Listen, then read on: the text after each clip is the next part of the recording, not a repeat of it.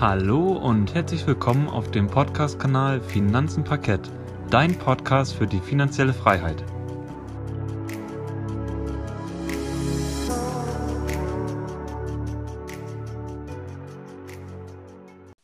Schön, dass du wieder eingeschaltet hast bei unserem Podcast Finanzen Parkett. Heute wollen wir über den MSCI India reden. Der MSCI India beinhaltet nämlich die größten börsennotierten Unternehmen aus Indien. Und für ein diversifiziertes Portfolio empfiehlt sich auf jeden Fall auch, einen Blick auf die Schwellenländer zu werfen und zum Beispiel auch auf den MSCI India. Denn hier lassen sich eventuell auch ein paar Wachstumschancen für die Zukunft mitnehmen. Und deswegen wollen wir euch heute mal erzählen, ja, wie sich dieser Index zusammensetzt und was ihr quasi von einem MSCI India erwarten könnt. Und ich würde sagen, Gerrit, fang doch direkt mal an und stell uns mal diesen Index ein bisschen vor. Also bevor ich den Index vorstelle, glaube ich, hangeln wir uns anhand eines ETFs nämlich lang, der halt diesen MSCI India Index quasi nämlich abbildet und der ist meiner Meinung nach oder unserer Meinung nach derzeit der attraktivste auf dem Markt. Deswegen der vollständige ETF-Name für den MSCI India Index ist der iShare MSCI India UCITS ETF US-Dollar und am Ende dann noch Accumulating. Der Anlageschwerpunkt dieses ETFs ist quasi die Partizipation, nämlich von der größten und am stärksten wachsenden Volkswirtschaft der Welt, also Indien. Weil in Indien leben derzeit über 1,3 Milliarden Menschen, was etwa 17 Prozent der Gesamtbevölkerung beträgt. Außerdem ein weiterer Anlageschwerpunkt ist nämlich die direkte Anlage in Aktien mit einer hohen und mittleren Marktkapitalisierung, die dann ungefähr 85 Prozent des indischen Aktienmarktes abdecken. Und zum Schluss Außerdem ist natürlich dieser ETF noch durch diese breite, durch diese breite Streuung in ein eigenes Aktienportfolio natürlich noch sehr gut geeignet für das Anstreben von Wachstum.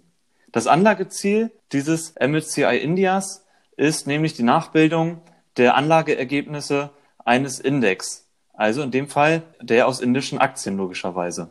Das Auflagedatum von diesem ETF ist der 24. Mai 2018, also meiner Meinung nach noch recht frisch, gerade mal über zwei Jahre alt, das Ding.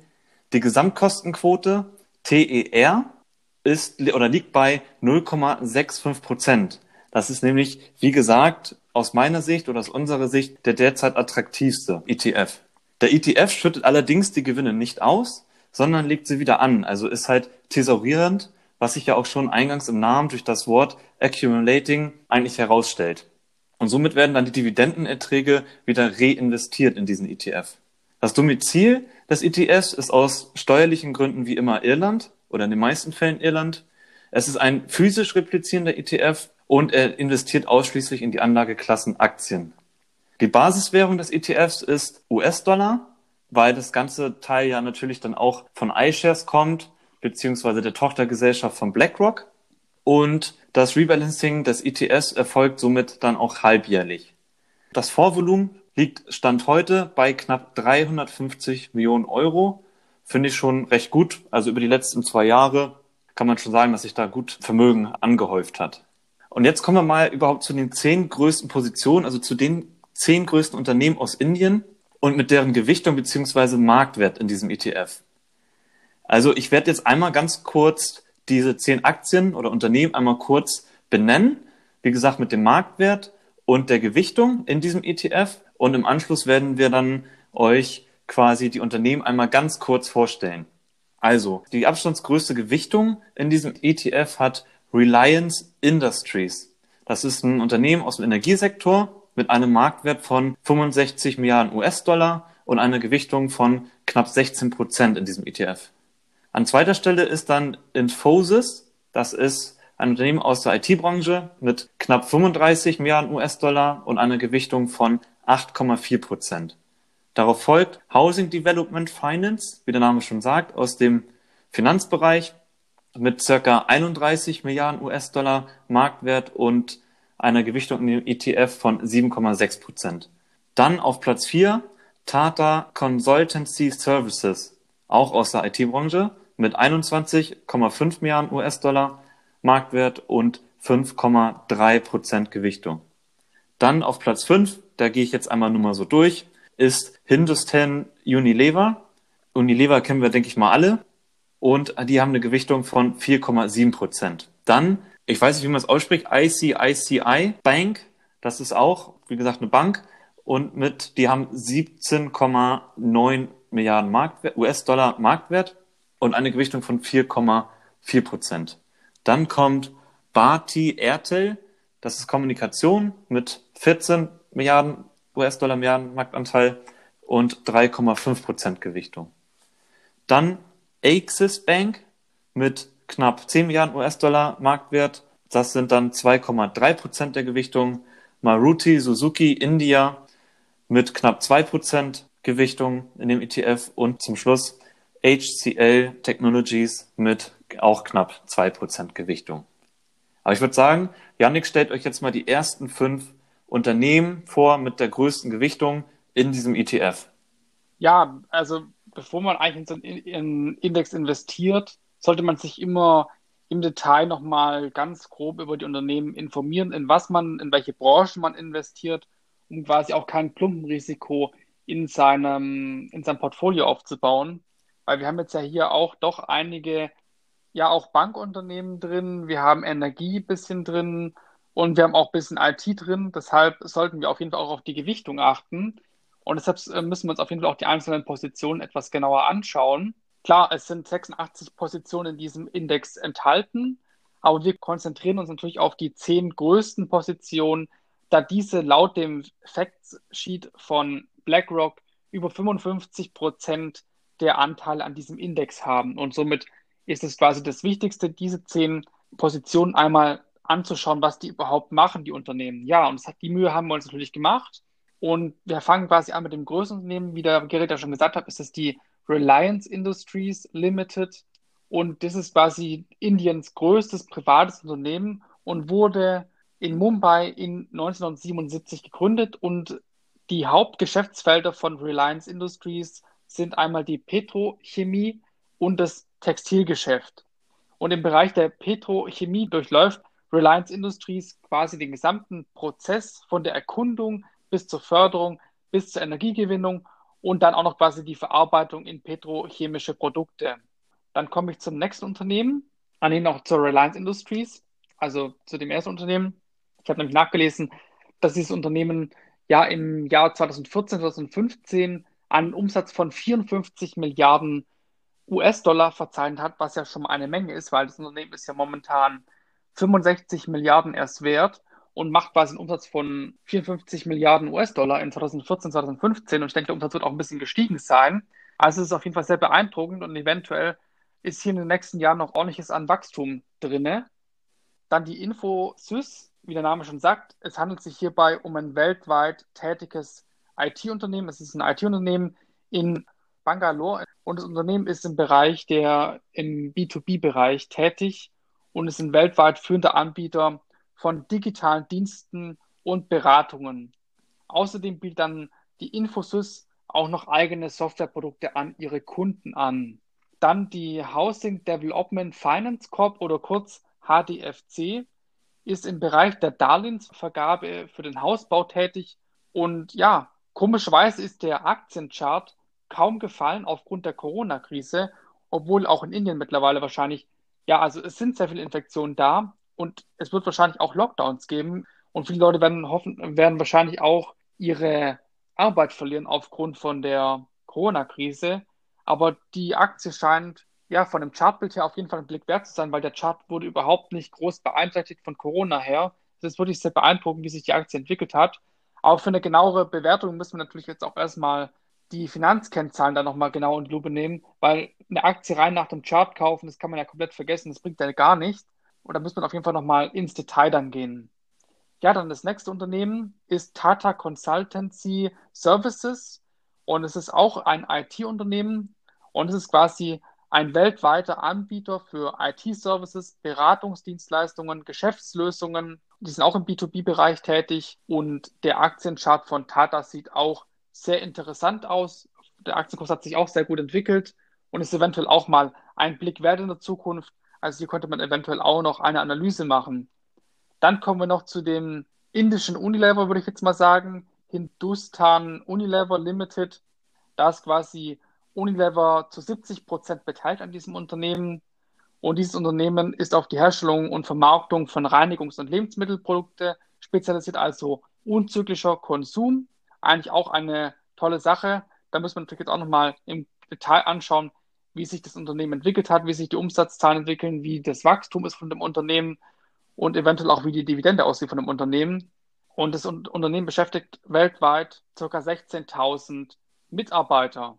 Und ich würde sagen, Gerrit, stell uns doch mal die anderen fünf Unternehmen noch mal etwas genauer vor in diesem Index. Oder in diesem, äh, diese Top 10 Positionen, Entschuldigung. Genau. Also das nächstgrößere oder den, ja, also der nächst kleinere, so muss man das darum, so muss man das sehen nach Gewichtung, ist die ICICI Bank Limited, wenn ich das richtig ausspreche. Und das ist halt die größte private Bank in Indien. Sie bietet Versicherung, Bankkonten, Darlehen, Investments, aber auch noch viele weitere Finanzdienstleistungen an. Dann auf den siebten Platz ist die Bharti Airtel Limited. Das ist ein Telekommunikationsunternehmen mit Firmensitz in Neu-Delhi und dieses gehört zu dem Mischkonzern Bharti Enterprises. Und unter anderem wird das Unternehmen von einem der reichsten Männer in Indien geleitet, nämlich von Sunil Mittal. Auf den achten Platz, glaube ich, das ist die Axis Bank Limited. Mhm. Und das ist eine indische Bank, die ein breites Sortiment an Finanzprodukten anbietet. Außerdem verfügt sie über 4000 Filialen und 11.800 Geldautomaten und über neun internationale Niederlassungen. Und als Haupttätigkeitsfeld verkauft diese Bank Finanzdienstleistungen an große, kleine und mittelständische sowie an Einzelhandelsunternehmen. Dann auf dem vorletzten Platz ist Maruti Suzuki India Limited. Das ist halt, wie der Name eigentlich auch schon sagt, ein, ein Pkw-Hersteller aus Indien. Und diese Maruti Suzuki India wurde 1981 als Joint Venture zwischen Suzuki und der indischen Regierung gegründet. Und dann wurde es am 17. September 2007 ehemals von Maruti Udiok in Maruti Suzuki India Limited umbenannt. Und derzeit das heißt, derzeit, die letzten Infos, die ich rausfinden konnte, von Oktober 2008, hält die japanische Suzuki-Gruppe 54 Prozent der Anteile an diesem Unternehmen. Und last but not least, HCL Technologies. Das ist auch ein indisches globales IT-Dienstleistungsunternehmen. Und ja, die Dienstleistungen schließen zum Beispiel eine Softwareberatung mit ein, eine Enterprise Transformation, ein dezentrales Infrastrukturmanagement, und so weiter und so fort, aber auch Business Process Outsourcing, also kurz BPO.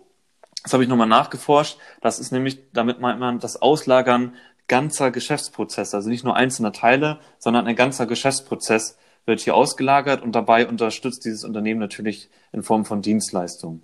Und das Ganze, also das Unternehmen hat halt in 31 Ländern Niederlassungen und betreut quasi Unternehmen aus der Luft- und Raumfahrt und Verteidigung, dann beschäftigt es sich mit Servern und dem Speichern von Daten. In der Automobilindustrie ist es, ist es vertreten. Transport und Logistik, also ziemlich breit, zumindest äh, diversifiziert meiner Meinung nach. Das ist nämlich noch lange nicht alles. Aber an dieser Stelle soll es halt auch zu den Unternehmen gewesen sein. Wir haben euch jetzt halt die zehn größten Positionen aus diesem iShares MSCI India ETF vorgestellt. Und ja, jetzt haben wir auch nochmal so rechts geguckt gehabt. Was gibt es eigentlich neben diesem iShares noch für, sag ich mal, Indizes, die man quasi sich einkaufen kann über einen ETF und welche, von welchen Anbieter kommen diese ETFs und was haben die quasi für ETF-Kosten? Und das wird euch aber jetzt einmal Yannick erzählen. Neben dem MSCI India, den wir euch jetzt ja genau vorgestellt haben in diesem Podcast, gibt es noch weitere Indizes, auf den indischen Aktienmarkt. Da gibt es zum Beispiel den FTSE India 3018 Capped oder den Nifty 50 und der MSCI Index, den haben wir jetzt ja genau vorgestellt. Allerdings bieten ja die beiden weiteren Indizes nochmal ganz andere Teile ab und haben auch andere Gewichtungen. Der FTSE India 3018 Cap Index bietet Zugang zu indischen Unternehmen von hoher und mittlerer Marktkapitalisierung. Das größte Unternehmen im Index wird auf maximal 30 Prozent der Indexkapitalisierung begrenzt und alle anderen Indexkomponenten auf maximal 18. Hier gibt es derzeit nur ein ETF von Franklin. Kannst du mir da mal genauer erzählen, was mit Franklin gemeint ist, Gerrit? Ich glaube, das ist dieser Franklin Templeton, glaube ich, heißen die. Genau, Franklin Templeton, das ist einfach nur, wie soll ich sagen, auch ein Vermögensverwalter neben zum Beispiel X-Trackers von der Deutschen Bank mhm. oder von iShares von BlackRock. Also es ist einfach nur, oder Vanguard halt, haben wir auch schon öfters mal vorgestellt, oder Lixor. Und wie gesagt, das ist einfach nur ein weiterer Anbieter und der bietet, oder das ist der einzige Anbieter, der diesen ETF anbietet oder zumindest auf diesen Index. Und der ist, wie gesagt, dieses, dieses Franklin Templeton, dieses Unternehmen, das bietet immer, sag ich mal, so in Anführungszeichen speziellere ETFs an. Okay. Ja, dann haben wir neben dem FTS India 3018 Capped haben wir auch noch den Nifty 50 Index und der bietet Zugang zu 50 Aktien aus 22 Sektoren der indischen Wirtschaft. Quasi die 50 größten Firmen in Indien werden hier abgebildet und derzeit gibt es ebenfalls nur einen ETF und der stammt von X-Trackers. Das ist ja auch etwas bekannter. Ja, auf den MSCI India, jetzt gibt es bestimmt auch noch Leute, die jetzt nicht nur diesen BlackRock, also iShares ETF kaufen wollen, die sich, sondern es gibt ja noch mehrere ETFs, die quasi diesen MSCI India nachbilden. Da haben wir einmal einen von Amundi, von Luxor, X-Trackers und BlackRock. Aber von der Kostenquote ist der BlackRock ETF momentan der günstigste.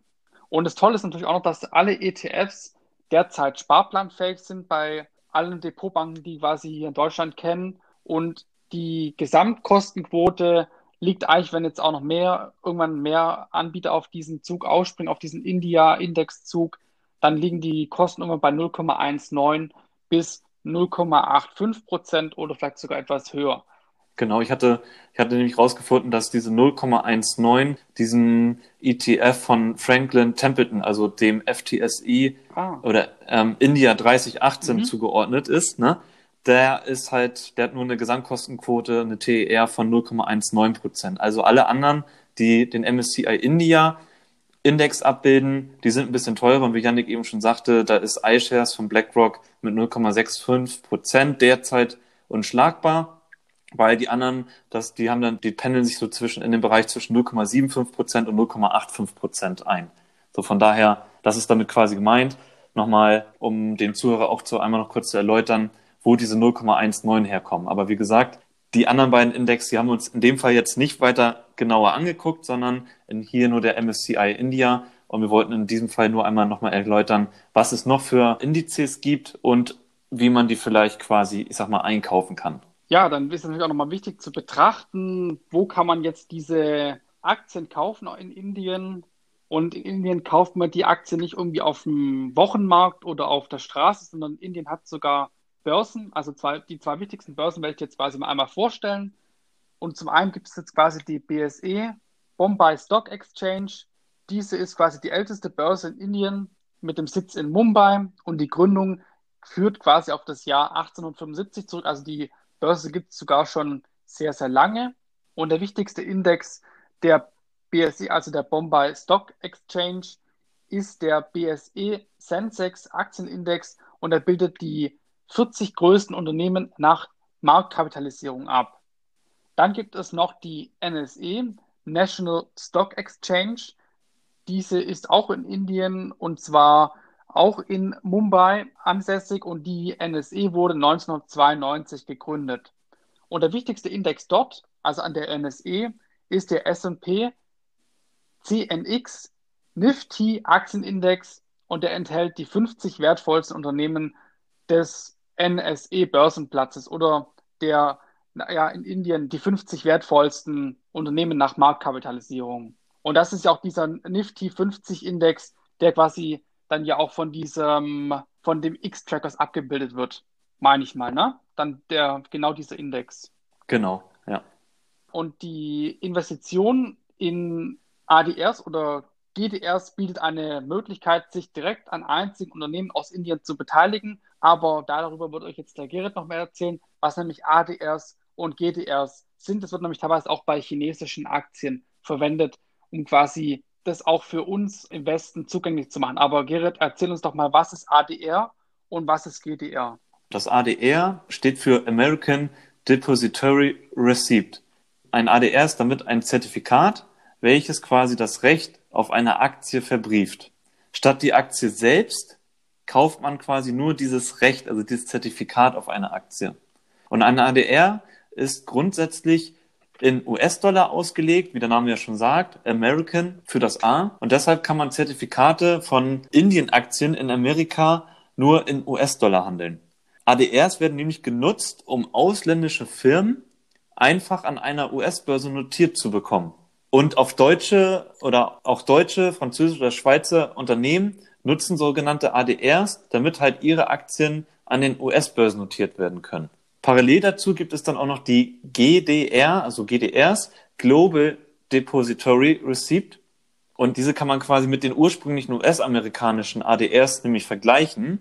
Und genau wie ein ADR verbrieft auch ein GDR das Recht auf eine Aktie und ermöglicht es ausländischen Unternehmen, sich an einer lokalen, nationalen Börse listen zu lassen. Also könnte sich auch zum Beispiel Procter Gamble an der Frankfurter Börse handelbar in Euro listen lassen aber ich sag mal, in ja, gut entwickelten Ländern wie Deutschland oder halt Amerika hat man das halt geschafft durch bestimmte Rahmenbedingungen, dass sich zum Beispiel Procter Gamble trotzdem ohne dazwischen ein GDR oder ADR hängen zu lassen, sage ich mal so, hat man es geschafft, dass Procter Gamble sich dann trotzdem listen lassen kann. So, das einmal nochmal dazu. Und ADRs und GDRs werden quasi dazu genutzt, um Aktien in nicht entwickelter Länder investieren zu können. Und dabei kann dann wiederum ein GDR eine oder mehrere Aktien verbriefen. Da gibt es dann immer so ein, wie soll ich sagen, so ein Verhältnis, sag ich mal so. Das war es auch einmal zu den Möglichkeiten, wie man quasi auch an direkten Unternehmen von in, aus Indien partizipieren kann. Natürlich hat noch nicht jedes Unternehmen, was wir hier auch genannt hatten, hat noch kein ADR, sag ich mal, oder GDR in dem Sinne geschaltet oder ist an den Börsen dann in Amerika zum Beispiel notiert. Das liegt natürlich daran, dass das auch hier ein sehr großer Prozess ist oder ein sehr langwieriger Prozess ist, der natürlich auch irgendwie Geld kostet. Aber ich denke mal, zukünftig werden immer mehr ADRs quasi aus, ja, aus Indien ausgegeben.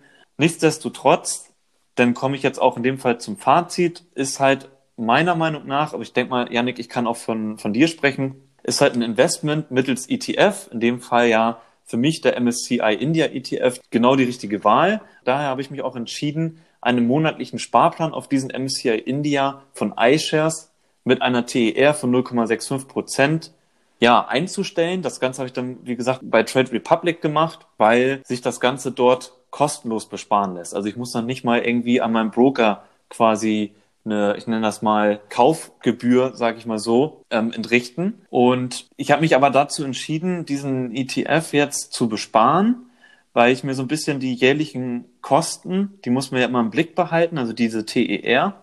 Das habe ich gemacht, weil ich der Meinung bin, dass zukünftig die Rendite höher ist als der eines MSCI Worlds. Einfach nur aufgrund der zukünftigen, des zukünftigen Wachstums. Das hat der Yannick ja auch schön eingangs erklärt in der Einleitung. Und weil man halt, ich erzähle das mal an einem Beispiel, ein MSCI World ETF, den kann man mittlerweile schon mit gerade einmal 0,1 Prozent Gebühren oder weniger sogar schon besparen. Also an Gesamtkosten, an jährlichen Gesamtkosten. Aber wie gesagt, allerdings denke ich, dass, oder ist meine Meinung, dass dieser Indian ETF eine Überrendite fahren wird und damit quasi wieder die höheren Kosten, in dem Fall ja von 0,65 Prozent, ja, wieder auffressen und ich dann entweder genauso gut wie ein MSCI World fahren werde zukünftig oder sogar vielleicht noch besser.